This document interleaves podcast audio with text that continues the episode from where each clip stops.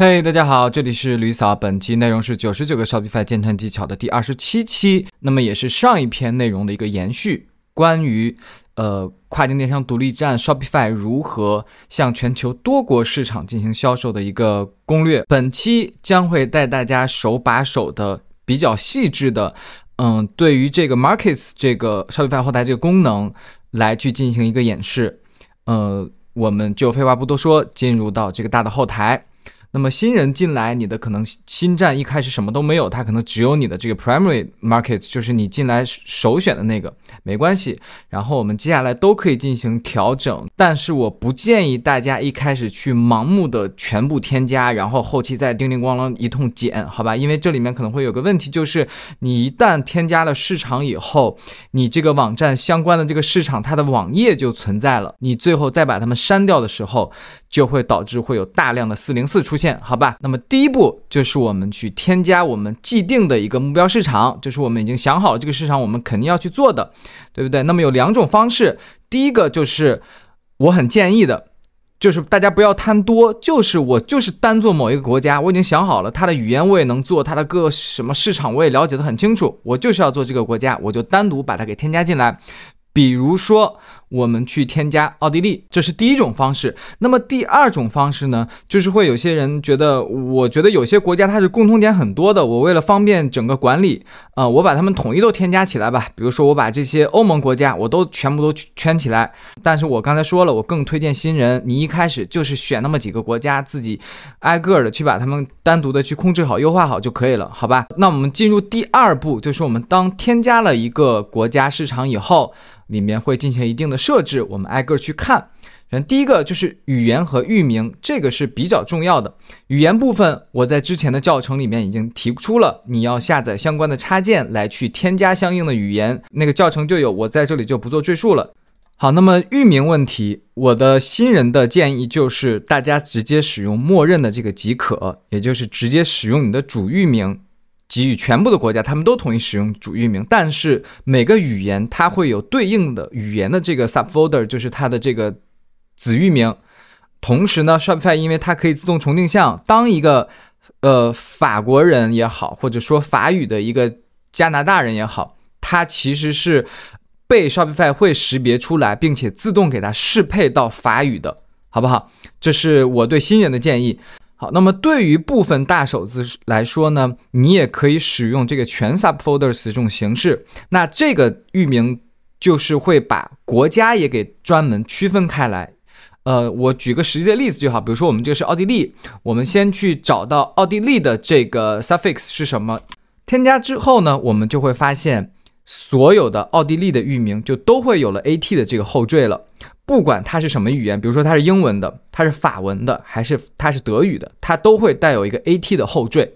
好的，当我们设置完域名和语言之后，我们进行一定的检查，比如说，哎，我们发现好像奥地利它不说法语的呀，对不对？我们没关系，可以在这个国家市场里面直接去移除。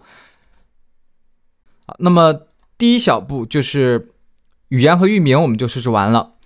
第二个设置就是关于定价价格上。呃，这个我里面也有单独的一期教程去跟大家讲过。其实这个里面就是主要来进行市场价格的统一的增或者减，因为你可能觉得，哎，我卖美国，因为运费贵，我就让它的统一价格都要贵个百分之十。那这个时候美国用户进来以后，他其实看到的就是贵一点的那个价钱，好吧？这个大家按自己的需要去设置。然后这里关税、进口税什么都不需要动。好吧，你新人也也动不了这个东西，跟你完全没有关。你不要问我怎么交关税，怎么弄什么什么清关，乱七八糟的。你不要问我这个东西。你如果想知道，你进去好好去查一下，看一下这官方文档，把这个东西系统性的自己看一下，你会发现其实是很复杂的，你根本就看不懂。OK，第四个 shipping 部分，这个地方就是我感觉就是你有手就会的，就是这个东西你只要进去 shipping delivery 去添加。到这个相关这个国家，给他一个运输的政策就可以。然后具体怎么设置呢？呃，你进去看一下，很简单。呃，或者我之后会专门再去出一个具体的一期，教大家一步一步去设置。好，那么下面这些也都不需要动。呃，然后这个界面有一个小的这个会有一个编辑。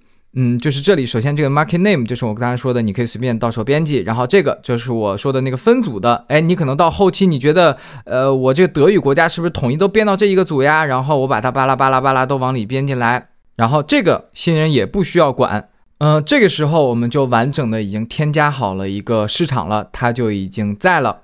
然后会有一个全局的一个偏好设置在这里，我们可以去看一下。那么新人呢，我的建议就是你直接全部勾选就好。我可以快速简单的和大家讲一下，这个就是我和大家一直说的，呃，自动的重定向的功能。你只要打开并且拥有这个插件，就可以满足很多各国的客户进来以后，直接帮着客户导入带到的就是他自己的那个国家和语言了。好，那么 pricing 这里就是关系到整个汇率啊，当地货币了。好吧，这个时候毫无疑问，你就必须得使用 Shopify Payments 了。OK，这里他会也会问你是不是可以自动帮你去这个这个汇率对转换呀，巴拉巴拉类似的。这个呢是 Compare at Price Hiding，是欧盟的一些法规要求，它会隐藏掉我们的这个设置的这个所谓的。呃，原价和现价，对吧？如果大家在那个产品售价的那里去设置的时候，你会发现会有一个 compared prices。就比如说，有的人会说，我这个营造出一种促销的这个气氛感来，我就现在是五十磅，其实它原价是九十磅，对不对？但是对于欧盟来讲，它是强制要求你不能出现这个以前是九十磅的这个概念的。OK，这个 taxes 我和大家解释一下，这里是指的一个。动态含税显示的一个设置，嗯，什么意思呢？就是因为部分国家他们的这个购物网上购物的习惯不一样嘛，有的国家他又觉得我在整个产品页面往就是直到 check out 之前看到的价格，它理应就是应该是含税的，对不对？他就会觉得我你这个必须得含税，然后我这儿看到的一个价格是一百，我 check out 还是一百，没问题。那么有些客户，好，那么对于某些国家。他就会觉得，我其实，在 check out 之前，我应该只是看到的不含税的价格。你可以等我 check out 的时候，你再告诉我含税是多少，明白了吧？那这个时候就可以设置为动态显示。我再说的具体一点，比如说，我们从商户的视角来说，我这个东西定价就是一百磅。好，我设置了这个以后，英国的客户，我举例啊，因为我也不懂英国和美国他们到底是什么习惯。那么英国客户，他可能就是我刚才说的第一种。他从始至终，他都需要看到就是一百磅。你可以在最后 check out 的可以分拆来告诉我，这个一百磅里面可能有十磅是税，没问题。但是我自始至终我都希望看到就是一百磅。但是可能对于有些国家，比如说美国，他看到的是什么呢？他需要在你 check out 之前，他只能看到九十磅这个数字。当然，九十磅他已经兑换成美元哈，我们先以这个数字为准，就是九十这个数字。他直到 check out 的时候，他会显示成一百。对不对？因为对于你商户来，你最终其实都是收到的一百，无非就是对于这两个国家的人，他可能在 check out 之前之后显示的那个价格不太一样，就是因为他们对于税的这个体验是不一样的。OK，好，那么整体的市场的设置就讲到这里，希望大家关注吕嫂，专注贝哥，拜拜。